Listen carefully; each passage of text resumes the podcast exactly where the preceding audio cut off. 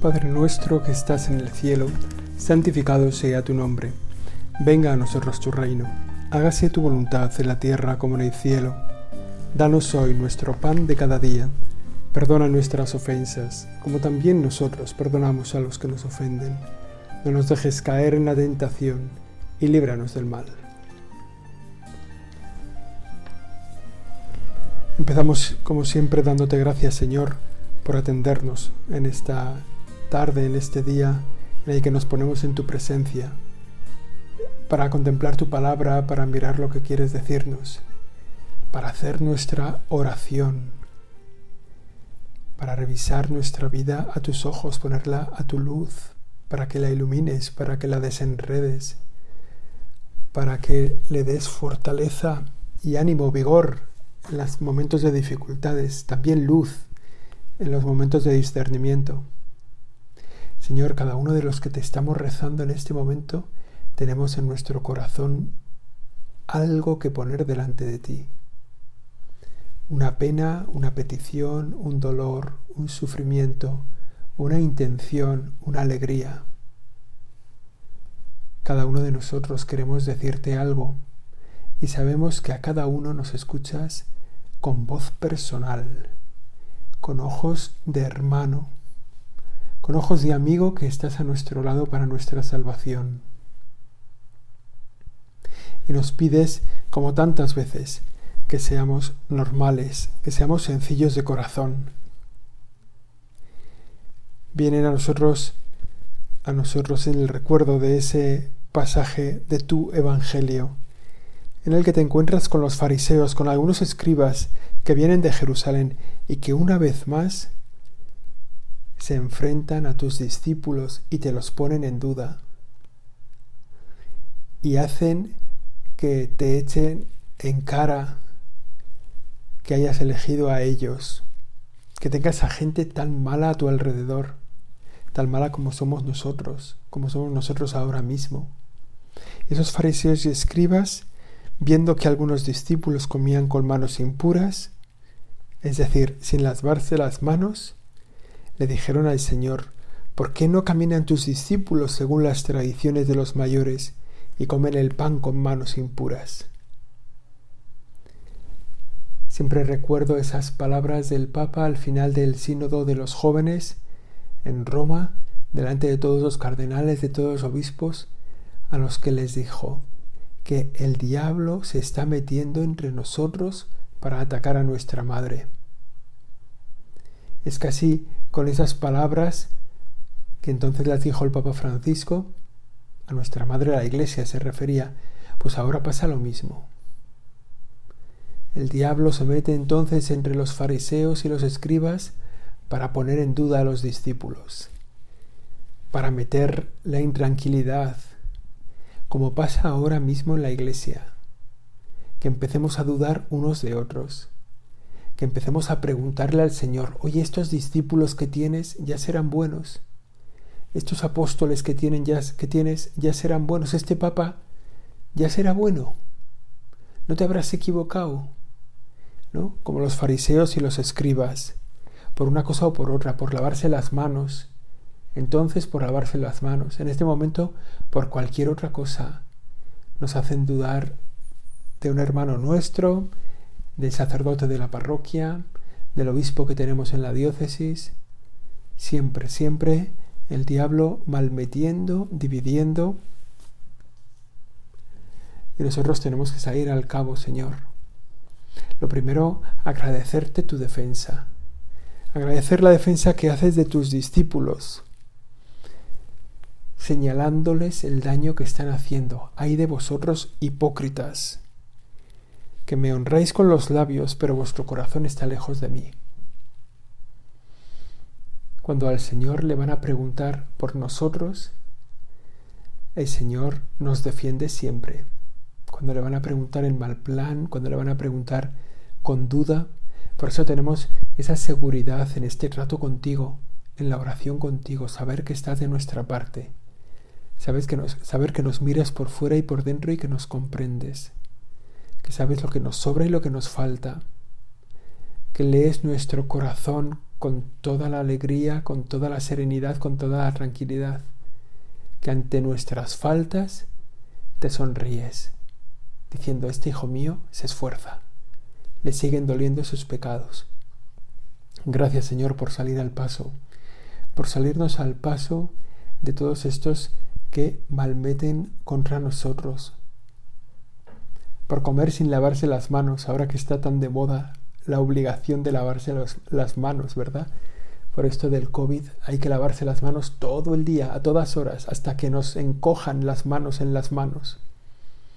Hasta que nos ponemos en las muñecas con unas manitas. Bueno, es una broma, pero, pero es verdad, ¿no? Que, fijaos, la tradición de los judíos se lavan las manos como un signo de una pureza del corazón, de una limpieza de corazón. Pero el signo no hace la verdad. El hecho de que se laven las manos no hace que su corazón quede purificado.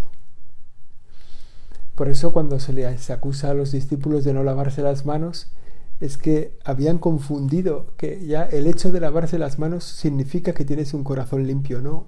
No lo realiza, lo significa, pero no lo realiza. Tu corazón sigue igual.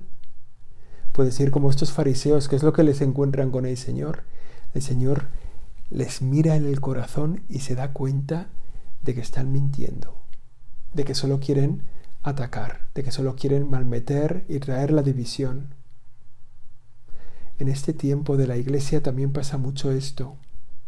Te pedimos, Señor, que nos abras los ojos ante todos aquellos que solo traen la división te pedimos ya desde ahora por ellos, porque también están llamados a la salvación, también están llamados al amor, a la vida eterna.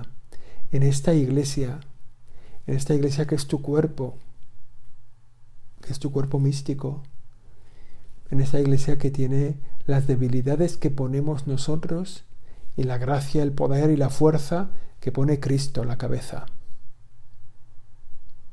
Pues estos que quieren dividir tienen que encontrarse con una mano tendida que les haga sumarse a esta iglesia concreta que estamos viviendo. Porque hacen falta todas las manos, porque incluso las manos de los que nos atacan son necesarias para sacar adelante el reino. Dice el Señor en la defensa que hace de sus discípulos, hay de vosotros hipócritas, porque vosotros me alabáis con los labios, pero vuestro corazón está lejos de mí. Y esa es la pregunta para nuestro, nuestra oración en este momento, ¿no? ¿Dónde tenemos el corazón?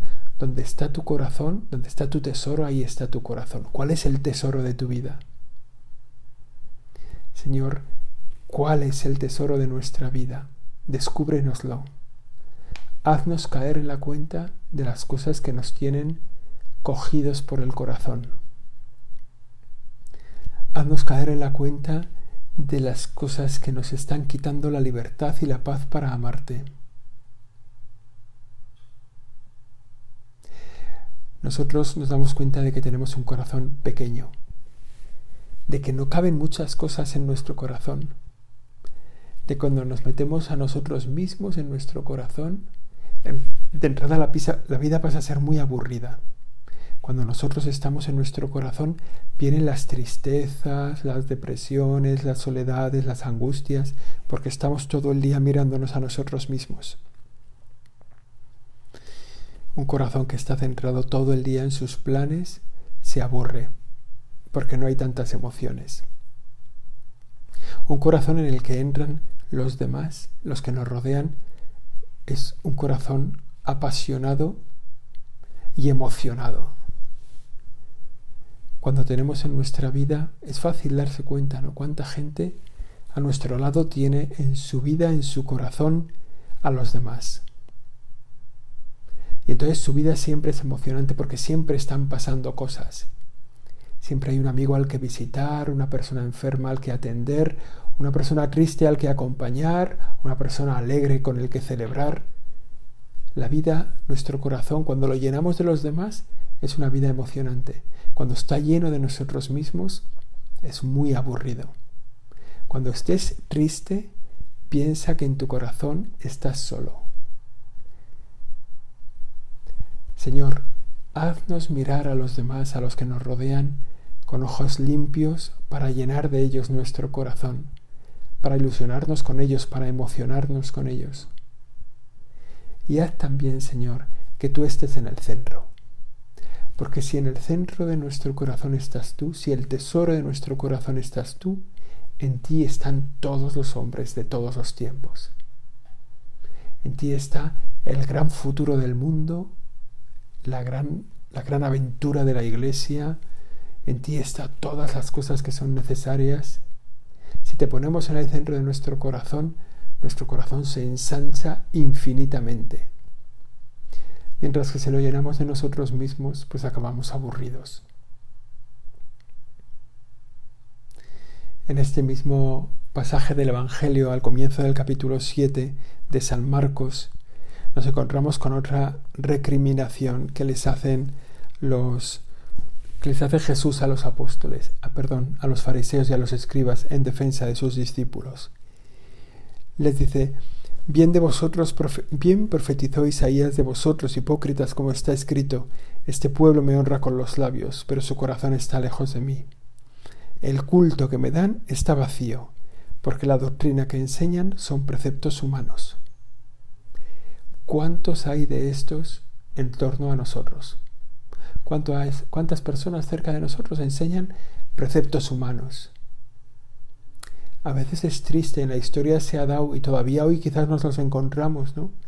A sacerdotes que enseñan solo preceptos humanos, que están tan alejados del Señor, tan alejados de la enseñanza y de la vida de la Iglesia, que nos enseñan solo sus ideologías, sus ideas, quizá también un catequista, quizá también un predicador, un... Bueno. El Señor en esto es muy duro, muy duro con la gente. Y pone un ejemplo concreto. Dejáis a un lado el mandamiento de Dios para aferraros a las tradiciones de los hombres. Anuláis el mandamiento de Dios por mantener vuestra tradición. Moisés dijo, honra a tu padre y a tu madre. Y el que maldiga a su padre o a su madre es reo de muerte.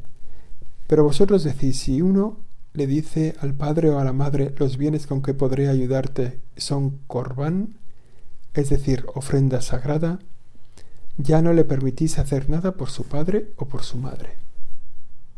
Bueno, esto es una cosa un poco puntual, ¿no? Que habían enredado, habían forzado tanto la ley de Moisés que, que decía eso, ¿no? La ley de Moisés, honra a tu padre y a tu madre.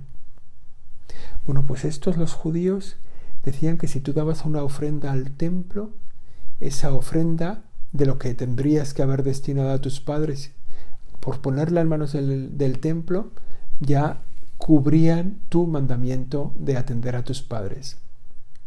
Y no solo eso, te, te daba una buena fama religiosa. Nos damos cuenta, ¿eh? a veces vale la pena también en este tiempo, Señor, delante de ti, que pongas en nuestra cabeza, en nuestro corazón, cómo estamos tratando a nuestros padres. A los padres, al prójimo más prójimo, al prójimo con el que compartimos la vida. También al prójimo de familiar, ¿no? Fijaos, el, el cuarto mandamiento que nos habla de amar porque luego empiezan los de no, no matar, no robar, no cometer actos impuros, no decir falsos. Pero el cuarto mandamiento, que es el primero que se dedica a la relación con los demás, es un mandato imperativo de amar a los padres. Honrar a tu padre y a tu madre. Honrarás a tu padre y a tu madre. Fijaos, los tres primeros se han referido a Dios, los tres primeros mandamientos de la ley de Moisés. El cuarto, el primero que se refiere al prójimo, y el que es positivo es honrarás a tu padre y a tu madre. Los judíos habían cogido esa ley y también la habían retorcido. Para nosotros el mandamiento del amor a los padres es fundamental. Nosotros tenemos dos tesoros, dos tesoros en la vida. Tesoros que siempre están ahí, que son la familia en la que hemos nacido y la familia que hemos formado. Y esos dos tesoros los tenemos que cuidar personalmente en cada momento, porque son tesoros que siempre nos están esperando. La familia es el lugar al que siempre se puede volver. La familia en la que has nacido, allí te esperan siempre. Y la familia que has formado, allí te esperan siempre. Quienes nos hemos consagrado al Señor de una forma o de otra, ¿no? En la vida religiosa, en la vida sacerdotal, también la Iglesia nos ha puesto una familia al lado, una comunidad parroquial, una comunidad religiosa, un carisma, una institución. Bueno, pero son los dos tesoros que tenemos. A veces hay un diálogo difícil, ¿eh? Entre la familia en la que nacemos y en la familia en la que hemos formado. Y a veces, Señor, tú comprendes nuestro dolor que se rescabraja un poco por dentro de nuestro corazón cuando a una de las dos familias le tenemos que decir, no, aquí no puedes entrar. Esto es territorio de mi otra familia, de la que también soy parte. Bueno, tendremos todos experiencia, ¿no? De, pues alguna tensión, algún dolor. Te lo pedimos ahora, Señor, que lo sanes, ¿no? Si algo tenemos en nuestro corazón con la familia que hemos formado nosotros, a la que pertenecemos por elección o porque tú nos has elegido, ¿no? La esposa, los hijos, la comunidad religiosa, la parroquia en la que estamos. Si hay algún dolor ahí, haznos recordar este mandamiento, honrar a los próximos, a los que están cerca. Pero sobre todo que nunca se nos olvide el de la familia directa, el honrar a la familia directa a nuestros padres, a nuestros hermanos, a nuestros tíos, abuelos, primos. Todos ellos no los hemos elegido. Tenemos la ventaja de que a ninguno de nuestra familia en la que hemos nacido los hemos elegido nosotros, a ninguno. Los has elegido tú, Señor. Has pensado en cada uno de ellos como camino para nuestra santidad, como lugar de acogida. Por eso es tan importante cuidar la familia, un padre y una madre que se quieren para siempre, que se aman, y fruto de su amor somos cada uno de nosotros. Esa historia de amor que es tan preciosa, que podemos contemplar todavía en tanta gente y que poco a poco se va perdiendo. Porque ya no es un compromiso de amor para siempre, porque ya no es un compromiso de amor recíproco, porque en, otros casos han negado los frutos de ese amor en la vida que se engendra, porque a veces han encontrado un amor de una persona a la que no pueden amar. Sin embargo, pues siguen siendo tan admirables esas familias en las que seguramente muchos de nosotros hemos nacido también, como digo, sin haber hecho ningún esfuerzo ni ningún mérito, pero que Dios las ha pensado para nosotros. Nuestros padres. Amar plenamente a nuestros padres, amor a los padres. El tercer, el tercer punto, digamos, con el que el Señor se enfrenta a los fariseos, como digo en este comienzo del Evangelio de, San Marcos, del capítulo 7 de San Marcos, es el de los alimentos, ¿no? los alimentos impuros, lo que el pueblo judío ha designado por la palabra de Dios impuros y el Señor nos explica, no, nada de lo que entra en el hombre es impuro. Lo que es impuro es lo que sale del corazón del hombre. Y ahí están como los tres puntos de diatriba, de discusión tuyo, Señor, con los escribas, con los fariseos, seguramente también hoy con muchos de nosotros. El asunto de la limpieza de las manos, la purificación, que dice el Señor que es un signo, pero que no convierte esa realidad, que no se convierte en realidad, o sea, que lavarte las manos no te hace puro. El precepto sobre los padres y la impureza de los alimentos, ¿no? El Señor en el fondo nos está diciendo volver a la sencillez de la ley de Dios frente a las complicaciones del hombre. El hombre se pierde en las normas porque pierde de vista el sentido de las cosas. La vida cristiana consiste en desarrugar el corazón, que es como un papel arrugado, emborrador, que es el plan de Dios que, en el que está escrito el plan de Dios para nuestra vida, ¿no? Es como si el día de nuestro bautizo nos entregarán el plan de Dios para nosotros. Y luego, con el paso del tiempo, con la edad, con el descuido, con las distracciones de la vida, del corazón, ese papel se va arrugando y se hace una bola. Y en un momento dado nos encontramos con que aquí está el plan de Dios y tengo que y tengo que limpiarlo, que tengo que plancharlo para encontrar cuál es el plan de Dios para mi vida. Hay una serie que me, viene ahora a la cabeza, una serie que se llama Prison Brick, eh, que es, bastante antigua, ¿no? pero que ahora Alan va a poner en alguna plataforma, ¿no? que narra la fuga de, de, un grupo de presos de una cárcel de seguridad en Estados Unidos. Entonces a esa cárcel ha entrado un hombre para liberar a su hermano que está condenado en esa cárcel a pena de muerte. Y ese es como el punto de partida de toda la trama, ¿no? Y para salir de ese de, ese, de esa cárcel, este hombre se ha tatuado en su cuerpo todo un plano, un tatuaje complicadísimo y tal, que es el plano para salir de la prisión. Con dibujos, con formas distintas, con ángeles, con demonios ahí tatuados en el cuerpo, en todo el cuerpo, con el plan para salir de prisión.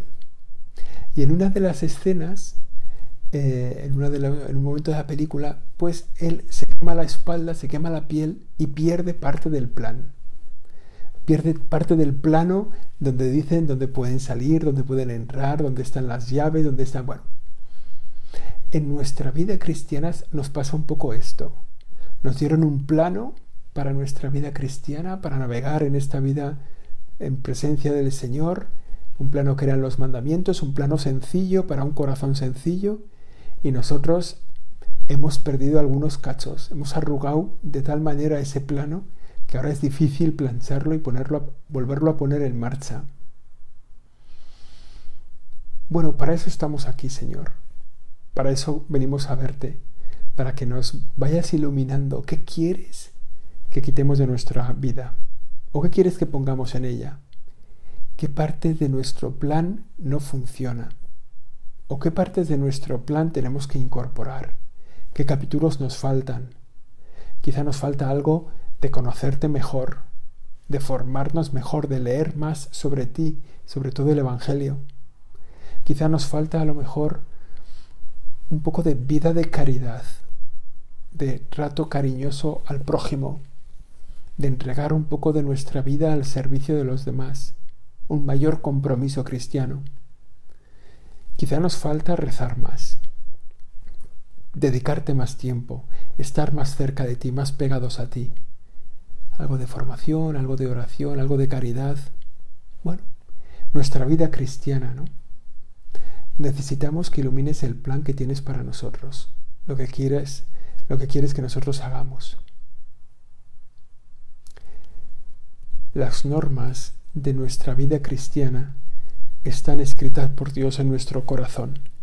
Y por eso tiene sentido ir desarrugando el corazón para encontrarnos con el plan que Dios tiene en nosotros. En ese corazón arrugado nos encontramos lo que dice el Señor que hace impuro al hombre, lo que sale de su corazón. Los pensamientos, hace una lista larga el Señor los pensamientos perversos, las fornicaciones, los robos, los homicidios, los adulterios, las codicias, la malicia, la envidia, el desenfreno, el fraude, la deformación, el orgullo, la frivolidad. Bueno, todo eso sale del corazón del hombre. Todo eso es lo que tiene nuestro corazón arrugado. Y nosotros, bueno, pues tenemos que, que irlo planchando, como digo, ¿no? Pedir al Señor que nos dé la fortaleza para ir aclarando nuestra vida. También es verdad ¿eh? que todas esas cosas salen del corazón del hombre. Pero el hecho de que salgan no hace exactamente malo a nuestro corazón.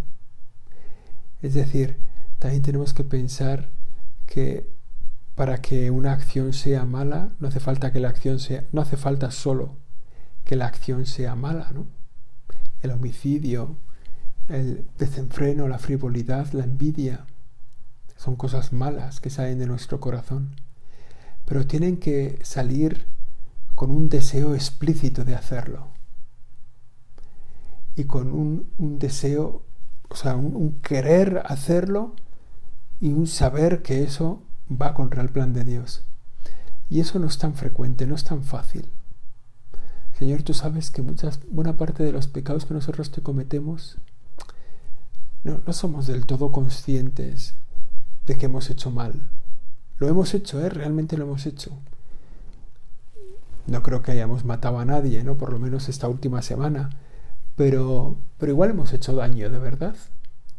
Ahora, hemos hecho daño conscientemente, sabiendo que hacíamos daño, pues, pues no es tan fácil. No es tan fácil. Hemos hecho daño eh, con, deseo de, dañar a otra persona. Bueno, pues, pues ahí está, ¿no? La purificación de nuestro corazón. El corazón del hombre está hecho para amar. Cuando, como decíamos antes, ¿no? si se ama a Dios, se puede amar a los demás. ¿no? O sea, nosotros podemos amar con un solo corazón tan pequeño a Dios y al prójimo, porque amando a Dios nos obligamos con el prójimo. El trato contigo, Señor, nos capacita para amar más. El darnos cuenta que tenemos un corazón pequeño es el primer paso para empezar a tratar al Señor y pedirle aumenta nuestro corazón, arranca de nosotros el corazón de carne, el corazón de piedra y danos un corazón de carne. Decía San Juan Crisóstomo que igual que el calor dilata los cuerpos, así también la caridad tiene un poder dilatador del corazón. Se trata de una virtud cálida y ardiente. San Juan Crisóstomo decía así, en tu corazón, ¿no? si lo quieres ampliar, si lo quieres agrandar, si lo quieres dilatar, vive la caridad. Lo decíamos antes, ¿no? Mete en tu corazón los dolores, los sufrimientos, las alegrías del resto, de las demás personas. Y ya verás cómo ese corazón aumenta. En el fondo, trato, mayor trato contigo, Señor. Aumenta nuestro corazón para que te queramos más y para que podamos meter a más en nuestro corazón. Hemos venido de fábrica con un corazón pequeño. Y además, bueno, hemos venido de fábrica, eh, es, es, es, bastante visible, ¿no? Nos encontramos con los niños cuando son pequeñitos, pues son muy egoístas, ¿no? Digamos que en su corazón están solo llenos de ellos mismos. Empiezan todo con el yo mime conmigo. Y sin embargo, con la edad nos encontramos a personas ancianas, a personas mayores muy desprendidas de su propia vida. Un caso paradigmático son las madres, ¿no? Que viven desde que son madres muy desprendidas de su propia vida, parece que lo tienen en su naturaleza. Pero la gente mayor, ¿no? Los ancianos, que viven también a veces muy desprendidos de su propia vida, siempre atentos a las necesidades de los demás. Bueno, pues amar se aprende amando, Señor.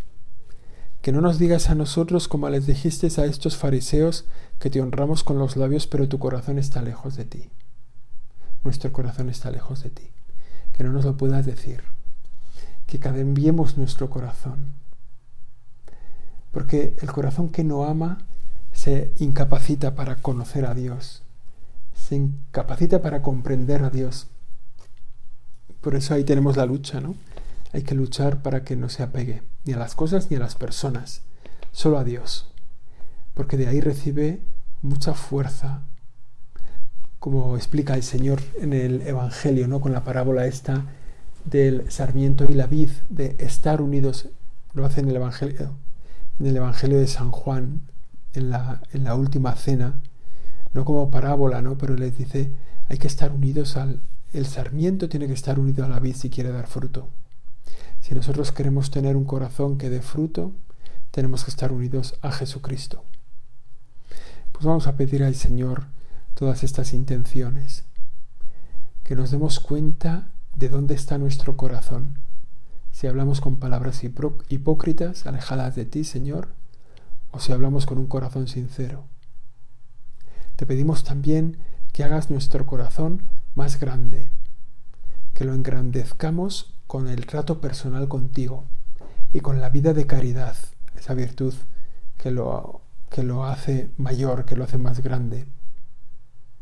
Te pedimos, Señor, que la Virgen María, tu Madre, esté presente en nuestra vida, iluminando ese deseo de nuestro corazón de crecer, de hacerse más potente, más poderoso.